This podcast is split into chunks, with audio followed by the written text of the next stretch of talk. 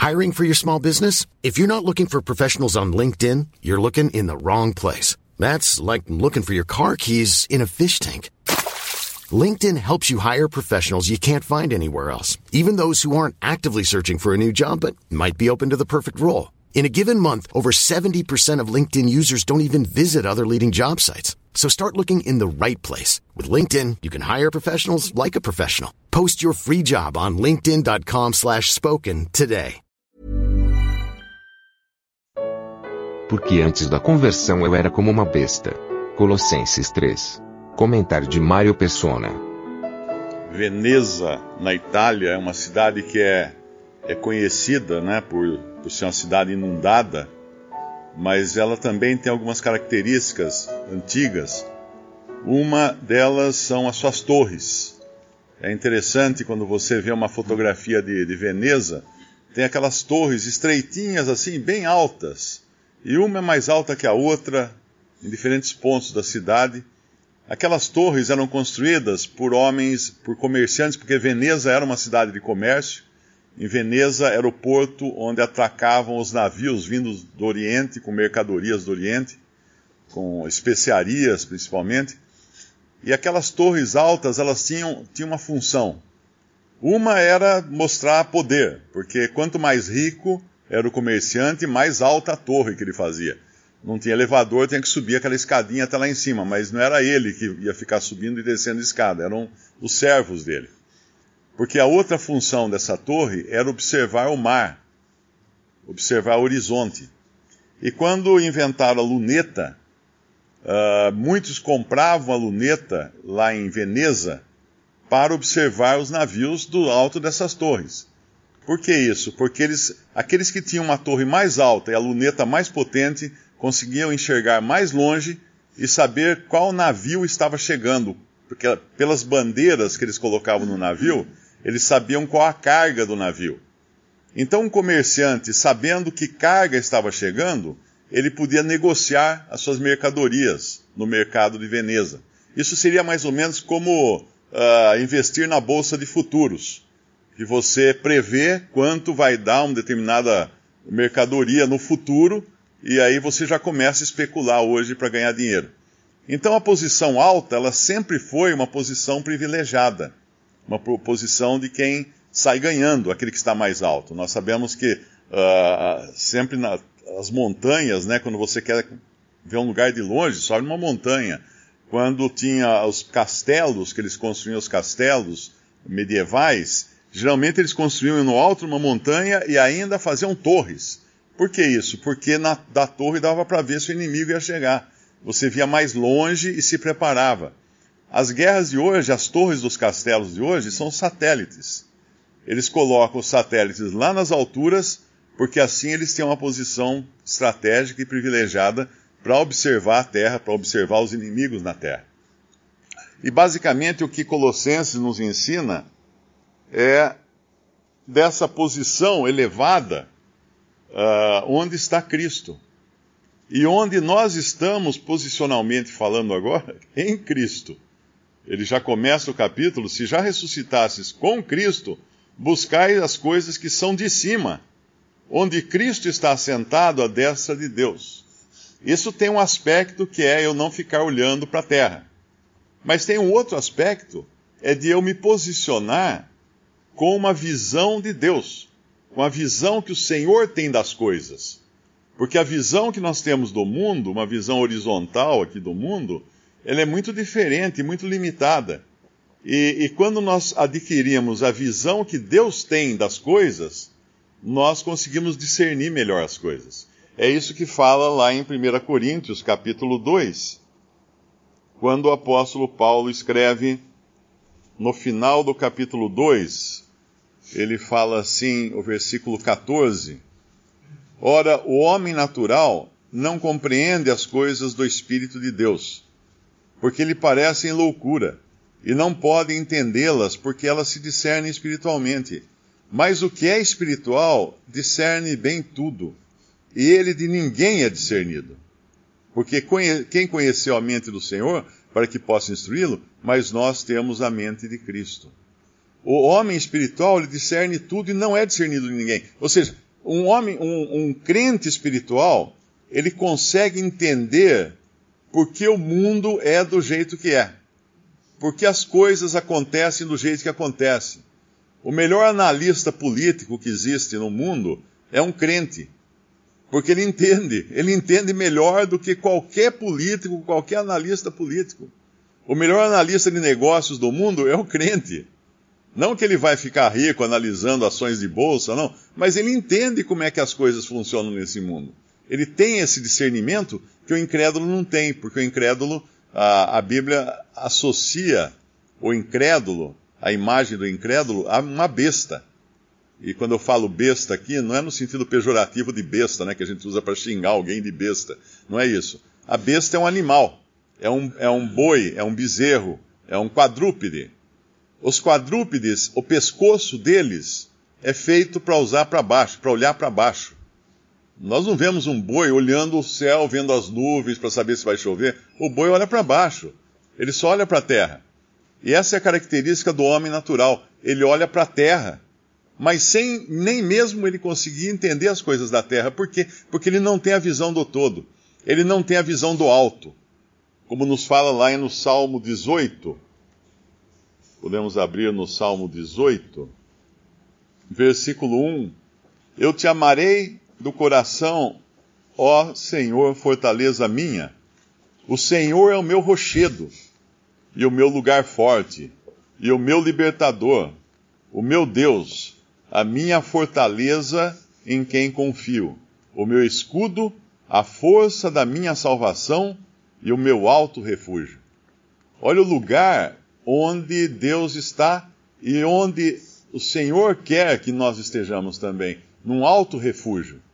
Porque é só de um alto refúgio que nós estamos seguros, como quem está sobre um rochedo, e aqui nos fala: o Senhor é o meu rochedo, não é? Uh, o que é um rochedo? É um lugar forte, um lugar que as ondas do mar batem e aquele que, que está em cima fica seguro. Tinha um folheto que a, a Verdades Vivas publicava, que era segurança, eu, acho que era o nome. Não, não, não era seguro certo feliz. Que tinha um, um, um rochedo no mar com as ondas batendo e um passarinho em cima do rochedo. Então era muito bonito o desenho, porque era a figura de, de um passarinho frágil, frágil, frágil, um mar revolto em torno dele, e esse rochedo firme ali, e ele longe longe, separado, distante das ondas do mar. Ele estava seguro, perfeitamente seguro. Mesmo nesse Salmo 18, mais à frente, uh, tem um versículo que ele fala aqui das, das servas, no Salmo 18, 33. No versículo 32 ele diz: Deus é o que me cinge de força e aperfeiçoa o meu caminho Faz os meus pés como os das servas, e põe-me nas minhas alturas. Quem já viu fotos ou documentários daqueles, daqueles bodes, cabras, servos nas montanhas, fica imaginando como é que eles conseguem, né? Porque com um pezinho tão pequenininho, aquele casquinho tão liso, tão escorregadio, ele anda na parede da, da, da rocha, da montanha. Ele não cai, ele, ele consegue. Lá em, ele vive lá em cima, em lugares altos. E esse é o lugar que Deus nos quer, lugares altos, como aqui em Colossenses também, uh, no capítulo 3 de Colossenses, onde Cristo está sentado à destra de Deus nas alturas. Pensai nas coisas que são de cima e não nas que são da terra, porque já estáis mortos e a vossa vida está escondida com Cristo em Deus. Aqui ele fala de duas coisas, posicionalmente de duas coisas. Estamos mortos para esta vida e para este mundo, mas vivos em Cristo e para Deus. Em Gálatas nos, nos é falado cinco vezes o, o verbo uh, crucificar, crucificar é usado cinco vezes. Uma, Cristo foi crucificado já para nós. Nós estamos uh, crucificados com Cristo. O mundo está crucificado para mim. Eu estou crucificado para o mundo. Tem mais um versículo que eu não lembro qual é agora, mas são cinco, se eu bem me lembro, no qual mostra a nossa condição de mortos Mortos, mortos, mortos, mortos, mortos. Sempre agora, para esse mundo, para essa esfera de coisas, mais vivos com Cristo. E aí, esperando o que fala no versículo 4. Quando Cristo, que é a nossa vida, se manifestar, então também vós vos manifestarei, manifestareis com ele em glória. E essa posição de mortos, ela não é apenas para a gente olhar intelectualmente, achar bonito e tudo mais, mas é uma posição que nós devemos abraçar, que nós devemos considerar, né, no versículo 5, fala de mortificar. Mortificai, pois, os vossos membros que estão sobre a terra. O que é mortificar? Ah, o melhor exemplo que eu consigo encontrar é de uma anestesia. Quando nós mortificamos alguma parte do nosso corpo, essa parte do corpo não sente mais. Não, não tem mais sensibilidade. Perde a sensibilidade para a dor, mas perde a sensibilidade para outras coisas também. Quem já uh, tomou anestesia dentária, né, para fazer um tratamento dentário, de repente você não sente gosto de mais nada, porque sua boca está anestesiada, sua língua está anestesiada. Você não sente sabor, porque os seus, as suas sensações estão mortas para as coisas dessa vida. E aqui é interessante que nesse versículo 5, a lista que ele coloca aqui. Mortificai, pois, os vossos membros que estão sobre a terra, a prostituição, a impureza, o apetite desordenado, a vil concupiscência e a avareza, que é idolatria. É idolatria. Olha que interessante isso aqui. Uh, todos nós uh, concordamos que prostituição é pecado. Ai de mim cair em prostituição, né? Uh, cair em pecado de, da carne, em pecados de impureza. Ai de mim, que, que é ruim isso, é muito mal. Mas será que nós também nos sentimos assim em relação ao apetite desordenado? E aqui está do lado de prostituição, está do lado de impureza, o apetite desordenado. Uh, como dizia um irmão, né, você tentava servir mais alguma comida para ele e falava assim: não, até aqui foi para a glória de Deus. Porque ele, ele sabia que mais, mais do que aquilo já não ia ser para a glória de Deus, ia ser para a satisfação da carne. E ainda nessa lista, ele fala de vil concupiscência. O que, é vil concupiscência? É um desejo extremado. É um desejo extremado das coisas. Uh, e muitas vezes nós temos esse desejo extremado das coisas. Se eu não tiver isso, eu não, não, não serei feliz, né? Uh, ah, eu preciso comprar isso hoje. Eu não serei feliz. E amanhã eu já, já perdi aquilo e já estou pensando numa outra coisa. Isso é concupiscência. É um desejo extremado das coisas. E a vil concupiscência é uma concupiscência má, é uma concupiscência ruim. Mas aí vem o seguinte, que é a avareza. A avareza que é idolatria. Uma coisa que mais hoje você escuta nos programas evangélicos da televisão é o incentivo à avareza. O que é avareza? É o amor à riqueza. A Bíblia, a Bíblia tem um versículo que fala assim: o dinheiro é a raiz de todos os males. Não, não tem. É, o amor ao dinheiro é a raiz de todos os males. O desejo de ficar rico é a raiz de todos, raiz de todos os males. Porque muitos, entrando por esse caminho, acabaram, acho que é Tiago que fala isso, né? Em vis concupiscências e uma série de problemas, porque entraram nesse caminho. Então, se, se, eu, se eu descubro que prostituição, impureza estão ao lado de apetite desordenado, uh, que tal eu tomar mais cuidado, tomar mais atenção, né? Prestar mais atenção no meu apetite? Eu sou o primeiro a, a precisar dessa exortação aqui. Uh, mas também a avareza, que é a idolatria. Será que eu vou achar que a avareza é idolatria enquanto eu aguardo na fila da lotérica? Porque ali é um desejo de ficar rico. É isso que é a pessoa vai ali para quê? Pra, porque ela quer ficar rica. Ela, ela, não fala, não, eu vou ali porque eu tenho uma conta de, de 500 reais para pagar, eu preciso conseguir de 500 reais. Mas os prêmios não são de 500 reais, são de 1 milhão, 2 milhões, 10 milhões é para ficar rico.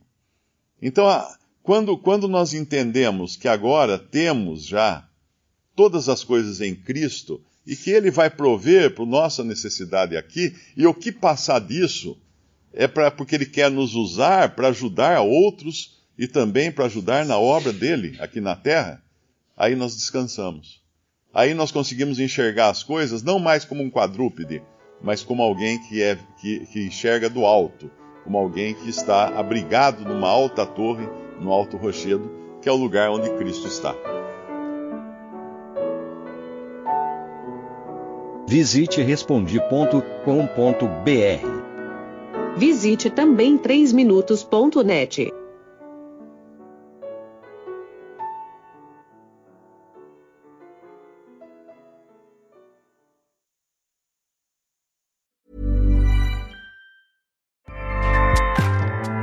ACAST powers the world's best podcasts. Here's a show that we recommend.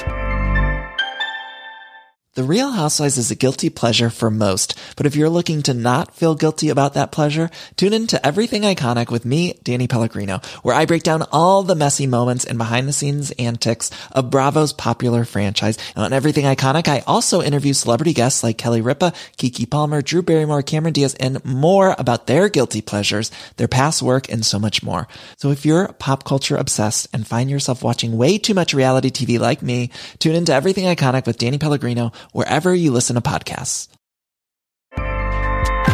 ACAST helps creators launch, grow, and monetize their podcasts everywhere.